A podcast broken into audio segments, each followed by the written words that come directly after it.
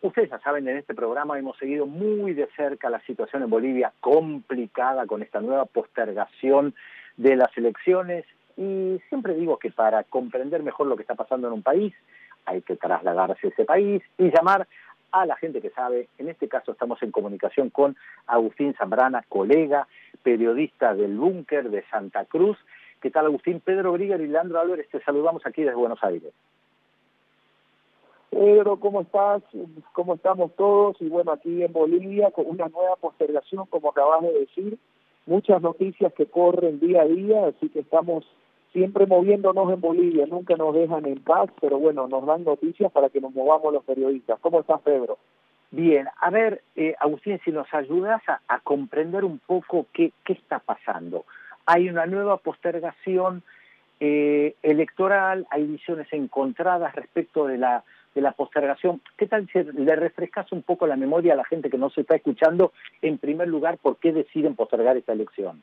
Bueno, Pedro, para la gente que nos escucha y saludar a todos los bolivianos que también están en este momento escuchando, sabemos que hay una comunidad boliviana bastante extensa en Argentina.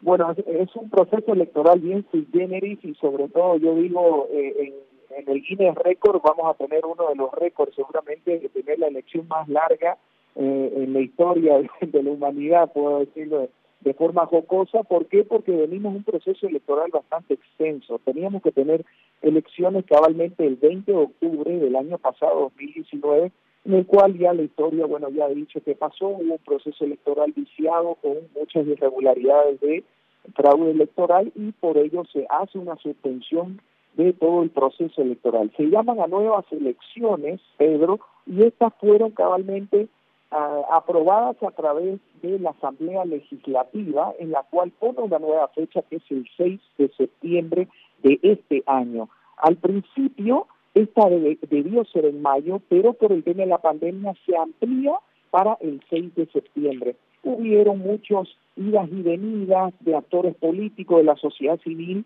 que se empieza a movilizar y dice, ok, esto no debe darse porque estamos en media pandemia. Los eh, informes epidemiológicos acá en Bolivia hablan de que a partir de agosto, septiembre van a ser las fechas de mayor de la mayor altitud de la curva del tema del coronavirus. Entonces, por eso es que la sociedad civil sale, reclama y muchos actores políticos comienzan a dar un paso atrás y es así que cabalmente en los últimos días el Tribunal Supremo Electoral da una nueva fecha. Esta nueva fecha la plantean para el 18 de octubre de este año, pero esto debe ir primero a través de la Asamblea Legislativa para sacar una nueva ley que dé ese plazo.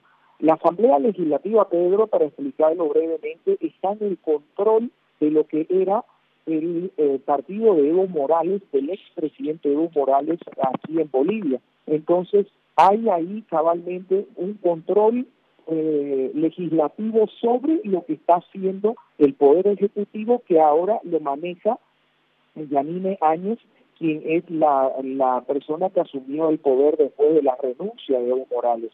Y el órgano el órgano electoral ha sido puesto por la Asamblea Legislativa en concordancia también con el Poder Ejecutivo en los primeros días que abandona el poder Evo Morales. Entonces, estamos eh, realmente en un momento de, podríamos decir, de alto nivel de impacto, alto nivel de calor acá en Bolivia en el tema político y que en su lugar a dudas, Pedro, eh, se tiene que ya resolver. La gente, eh, hay, hay dos posiciones. Una posición que pide que hayan eh, elecciones, pero cuando ven las condiciones de salud para que estas ocurran. Mientras que hay otros grupos que cabalmente dicen el gobierno está perdiendo legitimidad cada vez que va pasando los días porque está prorrogándose en el poder. Entonces ahí está la pelea eh, política y la pelea jurídica que también ha comenzado. El tema social, Pedro, ahí para continuar y darte el análisis completo, es que hoy por hoy tenés varios grupos que están empezando a decir, unos que dicen, no, debe haberse elecciones sin fechas que no sean estas en octubre, mientras hay otros grupos que dicen, no, se debe mantener la fecha que es cabalmente el 6 de septiembre. Entonces, esto todavía está en, Inmaduro, todavía esto tiene que irse a la Asamblea Legislativa, va a haber mucha discusión, Pedro, y seguramente van a haber muchos movimientos en las próximas semanas acá en Bolivia. Ahora, más allá de lo que plantea el Tribunal Supremo Electoral respecto de la pandemia, también hay voces de candidatos presidenciales como el mismo Camacho, que es de Santa, Cruz, que le escribió una carta al secretario general de la OEA, Luis Almagro, diciendo que no hay que hacer las elecciones, pero donde la pandemia parece un elemento más e incluso diría como menor, porque él plantea que con la estructura heredada del gobierno de Evo Morales no se pueden realizar elecciones. ¿Cuántos son estos sectores que, hacen este planteo? Que hay varios, como dije, candidatos a la presidencia, movimientos cívicos. ¿Cómo ven ellos esto? Hoy por hoy están polarizadas las posiciones, Pedro, porque efectivamente Luis Fernando Camacho fue el líder de toda la gesta en su momento cívica, social en Bolivia, hasta que fue noviembre, hasta noviembre que sale Evo Morales. Una vez Luis Fernando Camacho se convierte en un candidato político a la presidencia del país, sin lugar a dudas comienzan los sentimientos a flor de los distintos grupos políticos del país y es que ahí hay un alejamiento hacia él de algunos sectores, mientras otros sectores lo veían con buenos ojos que él vaya a la presidencia.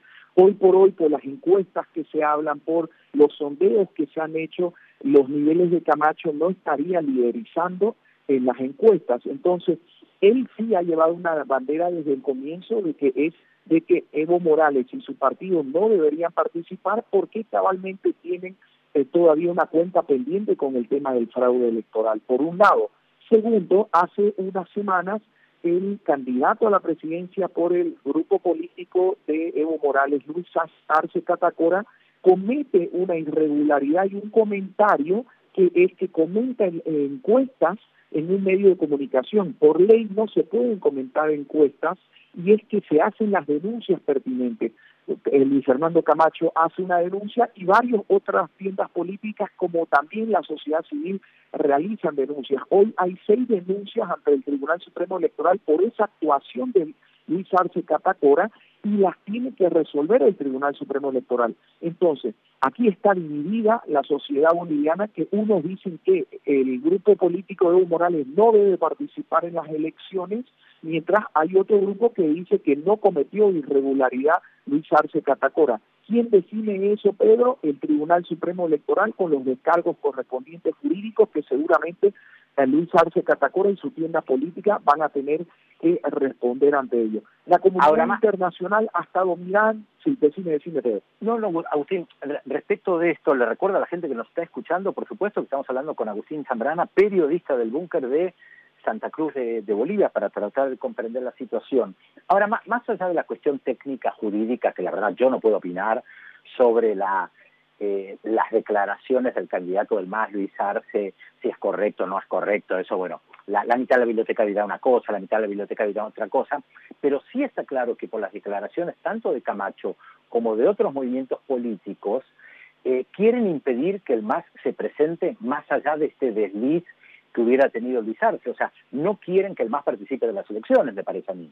Más que eso, Pedro, yo podría decir que es que ha quedado una espina que todavía incomoda en, eh, en la espalda de muchas de las personas que salieron a reclamar lo que pasó el 20 de octubre, que hubo, y los indicios hasta ahorita han demostrado que hubo un fraude electoral y el informe de la OEA respaldó aquello, un informe contundente de la OEA, como también la comunidad internacional que vino a Bolivia a participar de ello.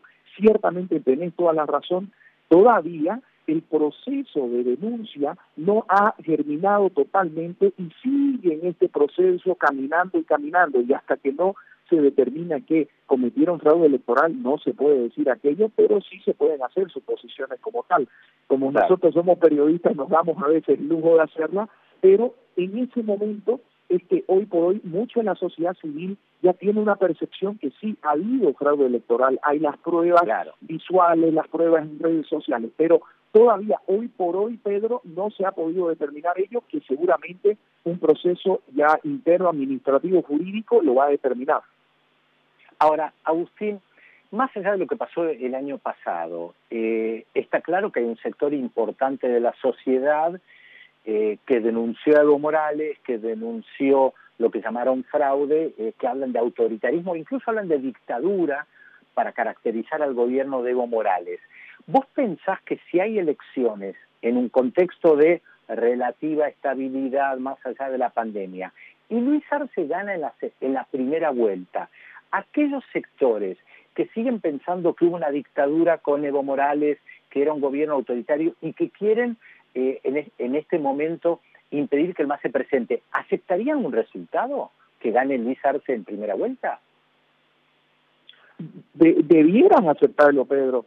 Yo te digo, este, claro, debieran. La pregunta no, nosotros, nosotros, nosotros desde el búnker eh, no solamente somos un medio de comunicación que damos línea informativa, no, hacemos activismo también, Pedro, y te lo decimos públicamente porque nuestras redes lo respaldan. y, y somos y somos muy respetuosos de los procesos electorales de Bolivia, de todos los países, y sí, este, tenemos una posición que obviamente va en contra de lo malo que se ha hecho y lo irregular que se ha hecho. Yo creo que la gente, si es que se respalda que realmente ha ganado el movimiento del socialismo con Luis Arce Catacora en primera vuelta, no va a haber discusión, Pedro, tiene todo el derecho de seguir gobernando el país, esa línea política, esa línea ideológica, y ya la parte opositora, la que no esté de acuerdo con ello, tendrá que ir a una contienda electoral posteriormente y ganarla en cancha, como se dice futbolísticamente, pero sí se debe aceptar esos resultados. Ahora, es que, es que por, eso te pregunto, más allá en la parte administrativa disculpame Agustín, más allá de lo que nosotros podemos pensar, vos y yo, de que se debe aceptar, la pregunta es si vos considerás políticamente que los sectores de Camacho, de Yanine Áñez, este, aceptarían ese resultado. Yo creo que hoy por hoy el sector de Camacho, eh, yo creo que sí lo va a tener que aceptar, pero el tema va a ser la resolución de lo que pase en los próximos días o semanas en cuanto a lo que resuelva el Tribunal Supremo Electoral si es que eh, sancionan al movimiento del socialismo y pueda participar o no de las elecciones. Lamentablemente hoy por hoy, este Pedro, y a nivel mundial vos lo sabés más que nadie, la noticia y los hechos circunstanciales han dado de que cada seis horas cambian las situaciones jurídicas políticas en todo el mundo. Claro. Entonces, hoy darte con una bola de cristal qué va a pasar el día de la elección después, no te puedo decir, porque nosotros nadie pensó, te soy honesto, después del 20 de octubre acá en Bolivia, que Evo Morales iba a estar este, 20 días después de las elecciones renunciando a la presidencia, un presidente que en su momento tuvo un respaldo impresionante social en Bolivia, no lo descarta nadie, y que lamentablemente se fue eh, teniendo problemas. Pero nadie creyó que en 20 días se iba a caer este gobierno de Evo Morales iba a renunciar el presidente Evo Morales en su momento. Entonces, hoy por hoy darte una, una voz final no te podría dar, pero sí te puedo decir de que van a haber los reclamos y van a haber movimientos eh, sociales en Bolivia por estos dos focos de calor que son uno, la habilitación o inhabilitación del movimiento del socialismo y la participación de ellos y el proceso del fraude electoral. Esos son los dos focos más importantes, Pedro. Claro, ahora, Agustín, ¿cómo se explica que todavía el movimiento al socialismo sea la primera fuerza política social, eh, tenga tanto apoyo y que las encuestas efectivamente lo dan, bueno, compitiendo tal vez cabeza a cabeza con Mesa, depende de la encuesta que miremos, pero ¿cómo se explica que el movimiento al socialismo sea todavía tan potente? No, sin lugar a dudas, eh, Pedro, eh, a Bolivia la tienes que analizar en un contexto lamentablemente y beneficiosamente de 15 a 17 años de lo último que ha sucedido. Un, un movimiento que en su momento eh, comienza a nacer realmente políticamente con la incidencia que ganó las elecciones del año 2005-2006 que ahí Evo Morales llega a ganar la presidencia con 54%.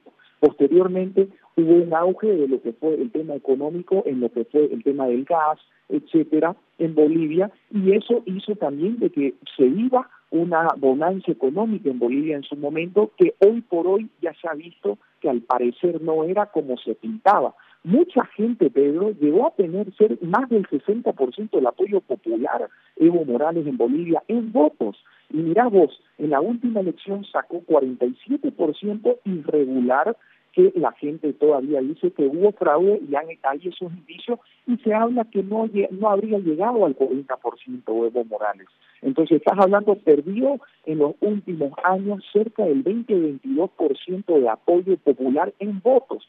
Hoy por hoy sabemos por las encuestas sondeos que hay que el masismo ha tenido un problema de fondo y se ha dividido en dos grupos. Un grupo que es todavía lo que vos decís, que hay mucha gente que lo apoya el proceso de Evo Morales, hay mucha gente que apoya lo que es el, el sentido del movimiento al socialismo, pero está en contra de la élite que maneja el movimiento al socialismo, la cúpula que ha manejado el movimiento al socialismo. Entonces ahí está el, el, quebramiento que hay entre este grupo político y hoy por hoy está teniendo esos problemas. Entonces, en las encuestas hoy se habla de que el MAS no estaría arriba del 30%.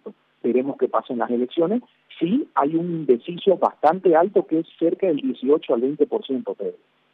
Clarísimo, Agustín. Eh, realmente te agradecemos mucho esta comunicación, nos ayudas mucho a comprender lo que está pasando en, en Bolivia. Te mandamos un abrazo muy grande y le recordamos a la gente que sintonizó ahora Demoliendo Fronteras en Radio 10, que estábamos hablando con Agustín Zambrana, periodista del búnker de Santa Cruz, eh, colega y amigo, así que te mandamos un abrazo muy grande, Agustín.